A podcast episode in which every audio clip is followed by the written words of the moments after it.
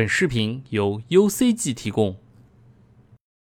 啊，我们直接开始。楼上楼上剁完饺子馅了吗？应该剁完了吧？我现在还没听到了。好，各位亲爱的观众和听众朋友们，大家好，欢迎来到和第一期时隔五个月啊，终于更新了的 UCG 杂谈会第二期啊，我是主持人日历。咱们这个系列啊，更新讲究一个缘分。今天呢，缘分到了。我们非常荣幸邀请到了国产独立游戏作者月光蟑螂大大来做客。继《黑森林奇谭》和《烟火》后，他的最新作品《三伏》刚刚公开了 demo，现在大家都可以前往 Steam 免费下载游玩了。来，月光大大跟大家先打个招呼吧。啊，大家好，我是月光蟑螂啊，非常荣幸能够接受这这次采访啊。我跟日历大佬也是呃老朋友了。过奖过奖，这这听得出来应该比较少，就是。真人啊啊是是这第一次第一次吧应该，咱们就放开了聊啊，就今天就是聊天啊，纯粹的聊天。嗯，那么也是为了方便我们各位朋友理解我们接下来要聊的内容啊，我就先借用这个月光大大的微博的介绍啊，和大家简单的说一下《三伏》这款游戏大致是关于什么的。啊，现在开始这语音播送啊！两千年山城市新闻频道的电视画面莫名跳出一则旧广告，广告的代言人是已经去世的特异功能少年三眼神童。有传闻说这个三眼神童的亡魂劫持了电视信号，那调查局受命展开调查。随着调查的深入呢，一个藏在黑暗处的犯罪团伙逐渐浮出水面。这是一个简单而荒诞的故事。故事讲述了一个犯罪团伙如何一步步将一位少年捧上神坛。这又是一个错综复杂的故事。故事里有迷茫无措的人，信念坚定的人，无知狂热的人，站在风口的人。这是一个时代的缩影啊！写的真的非常好啊！看完之后，我个人是非常期待这个故事的发展。那么本次呢，咱们就和月光大佬一起来连线聊一聊三伏和他的工作室。啊那各位不妨听的同时打开 demo 啊，边玩边听，口味更佳哦。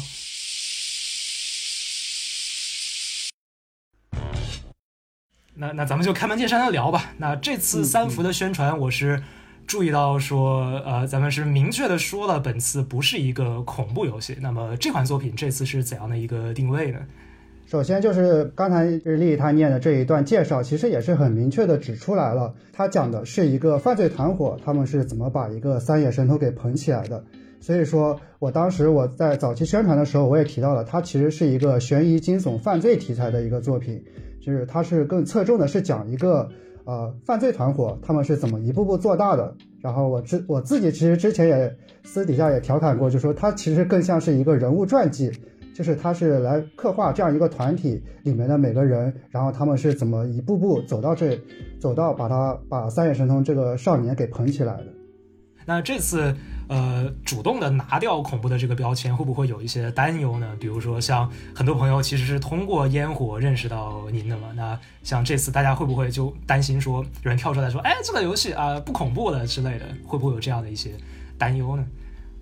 啊，这个就是说实话的话，那肯定会有这个担忧，因为确实烟火它本身这个这个游戏它这种题材可能是比较小众的，然后也确实吸引了很多朋友。玩家朋友他们来玩，然后可能会对我之后的作品，他可能会更期待他的，就是说还会讲一个怎样恐怖的故事，能不能吓到他们？我在很早之前我也讲过，就是工作室它实际上我们并不是说去把玩家就去吓唬玩家，我们的核心还是说是想讲好一个故事嘛。然后恐怖或者说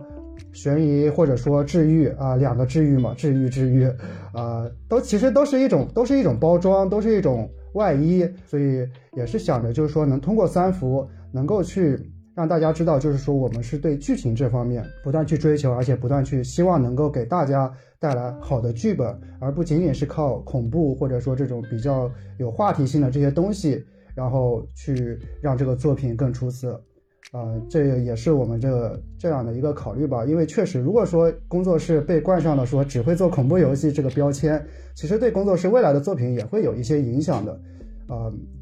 然后另外一方面嘛，我也是确实也是想挑战一下自我吧，就是想去做一个不不那么恐怖的游戏，看看能不能说也能获得烟火这样的口碑了。哦，那所以其实也是从您之前的作品里能一直能体现出来的，就是还是想要讲好一个故事啊。对，具体的形式可能会不断的改变。那呃提到了一些剧情上或者说是题材上的变化。那么这次试玩中我还注意到一点是，三伏的登场角色应该是比以前要要多一些的。体验下来的话，就像您之前提到的说，有种那种呃犯罪电影或者说是刑侦群像剧的风格。那同时也让我联想起了一点，就是像你之前黑森的那种多角色叙事的感觉。那这次为什么会选择这样的方式来讲这个故事？对，确实就是这个游戏，它就是会让人就是能够联想到黑森，因为就是像刚才日历他提到的念的那一段啊，游戏的介绍里面有一个词，就是说它这是这个游戏是一个时代的缩影。就是如果说玩过《黑森挺奇谭》，就是工作室第一个作品的朋友应该会知道，黑森它讲述的也是一个关于时代的故事。就我心目中，我是觉得群像剧，它就不光说它是说是一些人。他在这边就是去上演一个个故事，他肯定是跟这个是这个时代映映照下的一个产物。所以三福的话，这次也是，他是像啊黑森一样，他也是为了表达，就是说我想。体现的那个时代感，一个时代的缩影。所以说，每一个角色他都是非常重要的。他这里面有道士，有调查员，有犯罪分子，嗯，犯罪犯犯罪团伙，他可能是这种代表的是这种比较底层的那种犯罪团伙。然后也有这种高高在上的，比如说企业的老总，或者说中比嗯比较中间层的这种录像厅的这种经理，啊，就是他是能够折射到每一个面里面的。那另外就是，其实聊到时间的话，我还注意到一点是，像这次三伏的，就是呃主线的时间是设定在两千年，然后像之前烟火是两千零四年，然后黑森是一九九八年，就都是基本上都是那几年的事儿啊。那你好像对那个时代情有独钟啊，方便聊一聊为什么吗？啊，这个其实一方面就是说，这个是跟作品创作的一个就是难易程度有关吧，特别是指代就是悬疑作品，因为确实。就是悬疑作品，它的时代背景就是说，你越久远，它其实它越好展开，它越好写。就像那个三伏里面，像老杨这样的 犯罪行为，他可能要是放到现在，可能第二天就被抓了。但是他在那个年代，对他在那个年代，其实九五年那个年代，其实是他就是当时的这种刑侦能力没有那么强，所以说他是可以，他是就是说会发生这种事情。所以这这个其实也是跟就是。方便于创作吧，然后另外一方面也是说，也也也是说，也不能说是说我就是说喜欢这个时代，而是说这个剧本它也确实是应该发生在这个时代。就比如说啊，黑森，因为我构思剧本的时候构思的就是呃泡沫经济，然后以东京东京地铁毒气事件为原型，然后这个也确实是发生在那个年代。然后像烟火的话，烟火的时代感可能会弱一些。啊，但是它实际上只言片语中也能提到一些，就比如说田家老田，他曾经是银行职员，然后后来下岗了。啊，虽然我没有明说，但是可能就是知道的小伙伴可能会知道，就是说可能这个涉及到的就是呃九十年代末的那个下岗潮嘛，确实是这个时代它的本身去成就了这个故事。然后三伏的话，那就是更明显，因为它讲的是特异功能那个热潮，那实际上这就是八九十年代的。嗯，年代限定吧，这就是，呃，那提到这个，就是就顺着说吧，就提到八九十年代的这种特异功能的热潮。那这次三伏最明显的一个，就可以说是矛盾漩涡的中心，就是呃所谓的三眼神童了。那方便聊一聊这个是怎么产生，就是说要选择它作为故事的一个核心悬念的这样的一个想法。嗯，我最早构思三伏的时候，其实当时当时其实没有说去。就是想去那个，就是以这个什么气功热，然后特异功能热潮作为那个，然后最开始的其实我是想讲一个这种关于教育方面、培训方面、教育培训，因为因为我就是前两年可能也大家也听到听说了一些，比如说呃什么嗯，就是那种熟鸡蛋反生，然后还有这种就是反正一些还有量子 量子速读，这个其实可能对对对，可能大家都知道的一些。啊，我当时就是想着说，哎，你可以说做成这种，就是把这种呃教育啦，然后这种一些比较呃光怪陆离的这种教育培训，然后把它做成一个题材，然后去做。呃，然后后来就是后来就是说去调查这些资料的时候，然后就是想到了说，哎，像八九十年代它有一个这样的一个一个热潮，然后这个热潮也确实催生了一多很多这种很离奇古怪的事情，然后我是觉得。哎，可以拿这个来做成一个游戏，然后就是慢慢的就是成了一个就是出来的一个雏形，然后再加上就是说也确实那个年代就是有很多小孩儿，比如说他们是被冠上神童的这种名号，就比如说能够蒙眼识字，还有说用耳朵识字，这些他都是那个年代都是有这样的一些传闻，然后我是想着，哎，可以这样设计一个这样的一个角色，这样的一个小孩儿。然后以它为展开，然后去讲他们这样的一个热潮是怎么，就是一步步的，就是兴起的。嗯，那另外的话，就是呃，和三眼神童相关的，就还有一个吉祥物嘛，对吧？那个三眼兔子。那为什么是三眼兔子呢？就这个形象的灵感来源是，就是也也查了一些资料，然后就是有一天的时候，就是在查，就是查到那种，呃，就是在查那种比较，呃。就是网友收集的一些那种比较魔性的那种摇摇车，还有就是那种雕塑，然后然后看到有一只那种兔子，然后我在想，哎，可以以一个这样的一个比较魔性的这样的一个兔子，而且就是画的，就是它的它的那种造型，就是很像那种比就是国产的这种本土特色的那种比较特比较魔性的那种雕塑的那种感觉。然后设计了这样的，对，这设计了这样的一个形象。那就是像，呃，像你之前也提到，就是说这个时代下会存在一些犯罪团伙啊什么的。那其实这次的话，呃，很明显的给我的一个感觉就是，好人和坏人的形象真的是黑白分明。就这个人一出来就把坏字写脸上了，他就不像，呃，之前黑森和烟火那样子，就是角色其实都是会有一种偏灰色的感觉。就那这次为什么会选择就是做一个这么呃明确的？角色定位呢，就好就是好，坏就是坏这种感觉。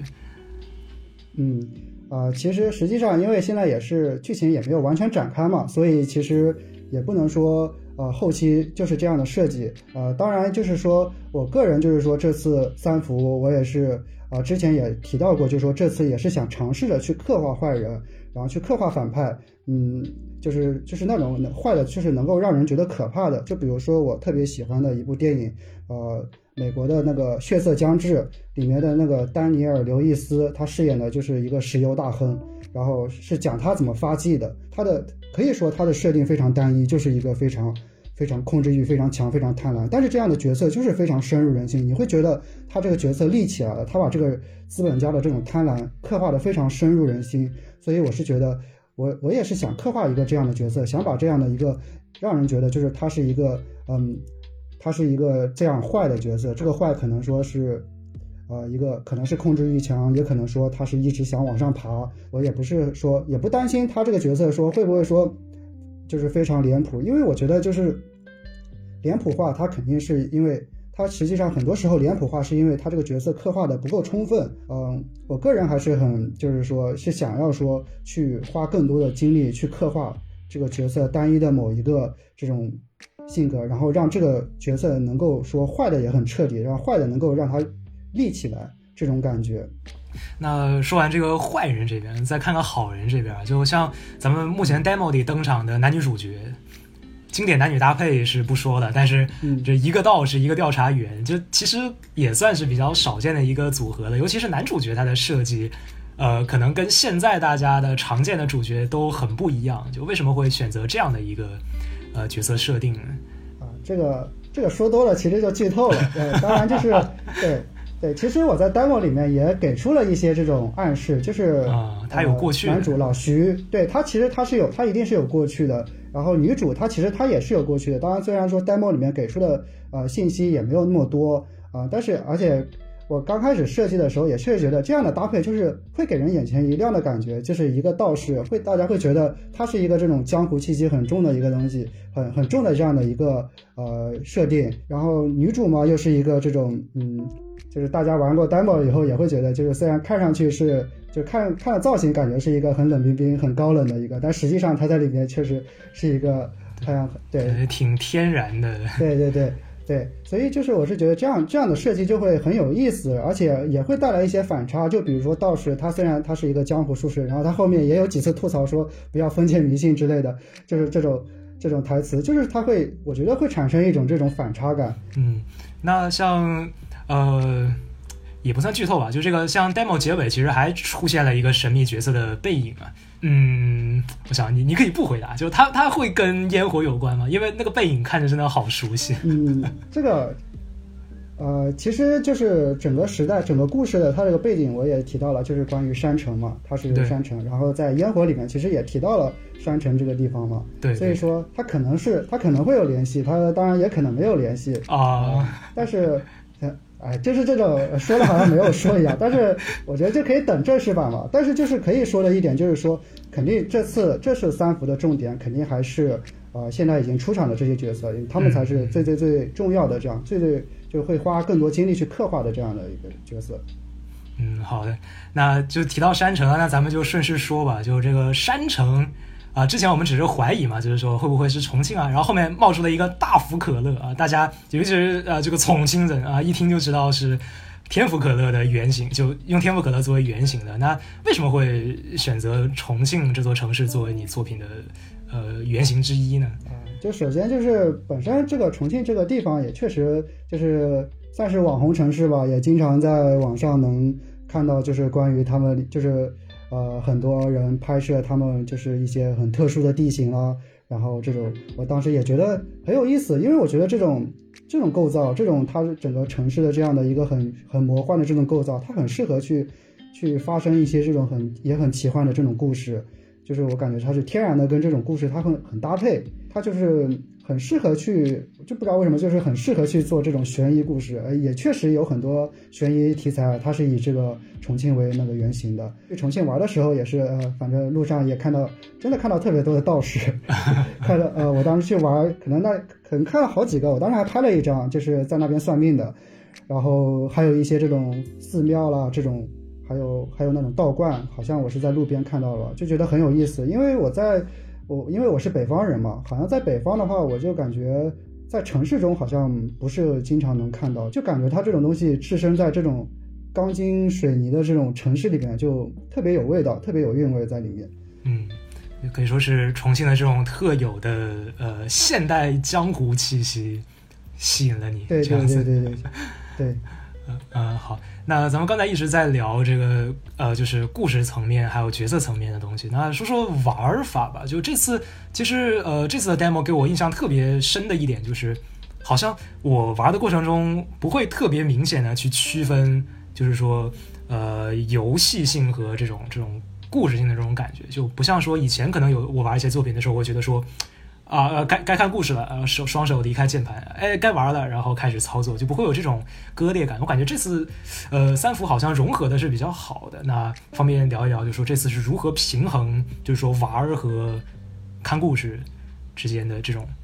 啊？对对，就像日历刚才说的这个第二种这种情况，其实黑森就是这种情况，就是呃解谜和呃和。看故事，它其实是有一点点割裂的。它比如说，先进行一段操作，比如说追逐战，呃，追逐战结束以后，然后开始放一段剧情，然后放完剧情，然后继续去探索，然后去解谜，解谜完以后，然后再继续再去看故事。就是其实当时黑森基本上是这样的设计，嗯，然后到烟火的时候，其实我已经开始尝试着去把一些这种交互解谜跟叙事放在一块儿，就比如说。呃，小蝌蚪那一段，还有飞鸟，小蝌蚪变成飞鸟那一段，其实这这一些都是已经开始尝试的，就是说把叙事跟那个交互就是结合在一起了。但是其实烟火整体上还是以呃解谜，就是先先解谜，然后再看故事，这样交替进行。总的来说还是这样。然后这是三伏的时候也是尝试的，就是说，呃，想要说就是尽可能的，就是说增加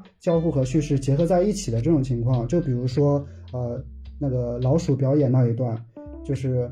如果说是在像烟火里面的话，它可能就是玩家就是点点点去看剧情，但是在三伏里面的话，我就是让玩家变成这个看表演的这个参与者，变成老王或者呃老李呃孙秘书这样，就让他们去决定，就是说选哪个老鼠。其实实际上这个也没有什么这种复杂的这个解谜也没有什么，但是就是让玩家变成了这个。呃，角色，然后去决定这些东西，就是把剧情跟这个玩家的这种交互结合在一起嘛。然后这一点就是说，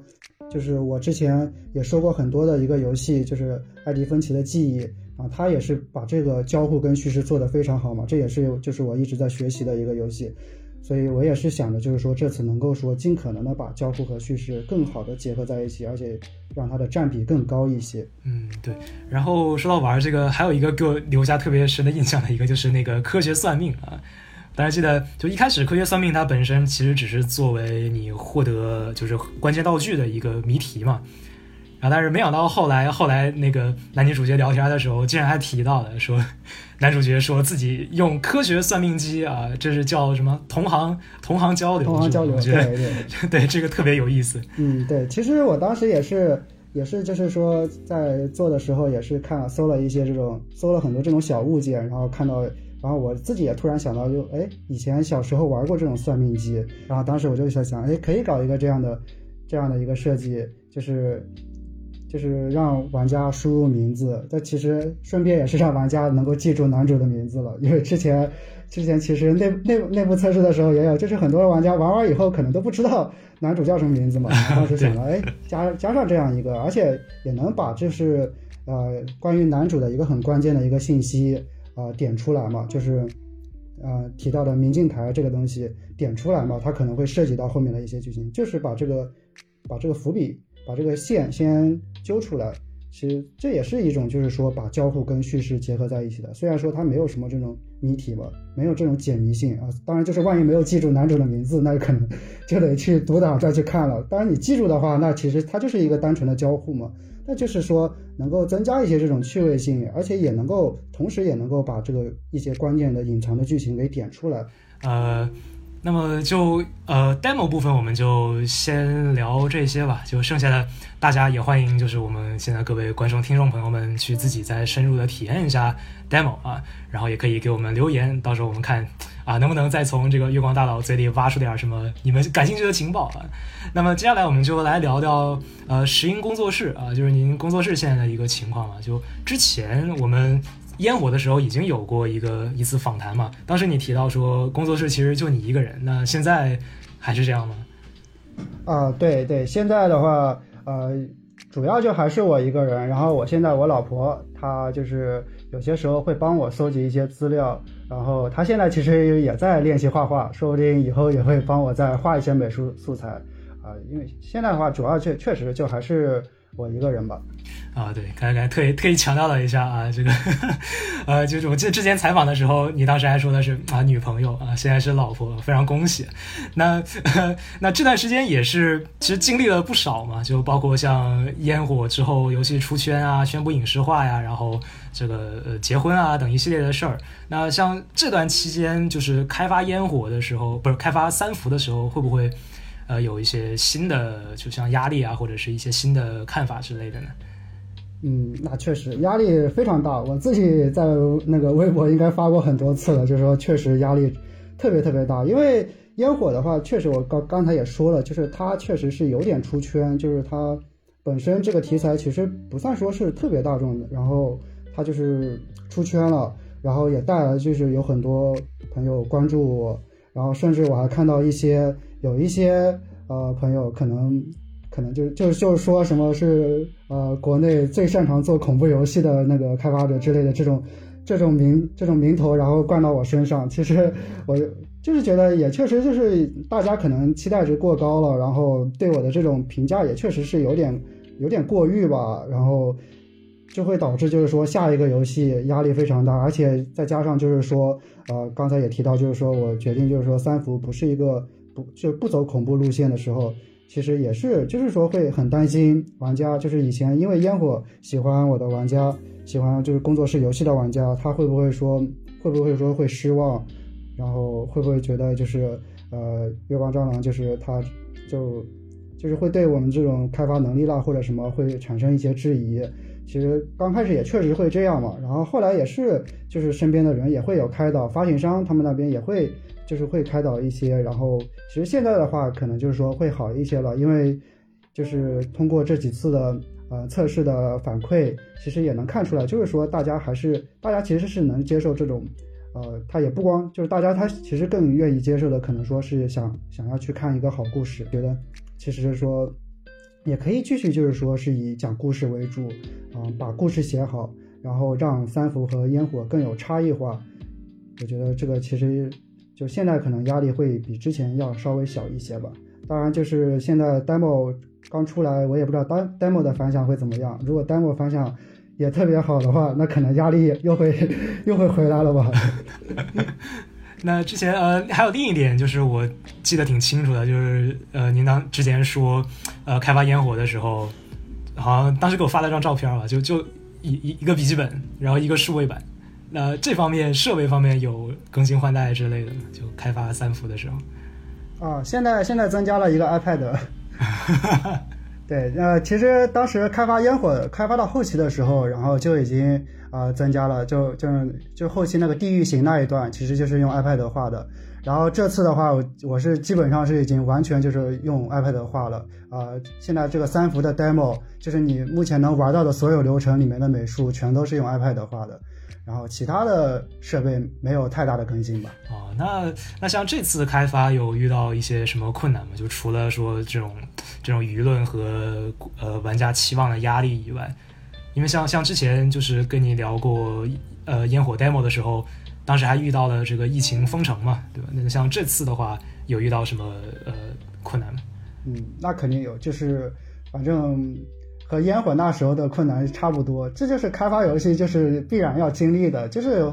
比如说早期的时候是一些这种剧情框架构构建，呃，这个其实真的确实花了我很长时间，因为我是我应该是去年四月份的时候就是首次公开这个三伏项目吧，应该是四月份，然后。然后，因为去年也确实就是个人的就私事比较多嘛，就是装修啦，还有结婚啦这些私事比较多。然后是将近到去年十月份的时候，才慢慢的就是说三伏的这个整个的剧本大纲其实才慢慢的确定下来。然后是开始，应该是开发了将近三四个月吧，开发了三四个月才把这个 demo 的原型做出来。就中间其实也确实花了很多精力去。思考就很多东西，甚至可能就是说你玩到的一些东西，可能就是我前段时间才刚刚有的这个想法。因为确实我感觉就是万事开头难吧，就是确实很多想法真的是你刚开始做的时候是没有解决办法，然后后面慢慢慢慢的把它呃固定下来了，就是 demo 里面的一些很多想法现在都固定下来了，然后可能说后期开发就会轻松很多。但确确实开发 demo 的时候真的非常困难。那其实像。尤其是就最近的话，很多朋友也都是转变为了居家办公嘛，就有有一种就是那种大家全员变自由职业的感觉，就睁眼上班，闭眼下班。那像呃您个人，我之前跟您聊过的话，其实您的生活方式其实是偏向于一个比较标准的那种自由职业者的感觉。那这次方便再聊一聊，说像你在做三伏期间，平时是怎么把控工作和生活节奏的呢？嗯。基本上没有生活吧，都是工作。呃，对，就基本上，对啊，基本上，其实其实就是真的是自由职业，就是你自己又是老板又是员工的情况下，其实你会就是会下意识的，就是每天早上起来就是会去工作，会去做，嗯。嗯，就是像我之前烟火的时候也说过，可能我前一天做了一个做了一段内容，然后第二天早上醒来就会去把这个东西再去看一遍，说不定就会有新的想法。我之前开发烟火的时候也说过，就基本上一天能做能推进一分钟左右的流程吧，就一分钟左右的剧情，或者说一分钟左右的这种啊解谜流程之类的。然后其实现在也基本是差不多的，就没有说有太多的增进，因为这个这个也确实是需要花这些时间去打磨，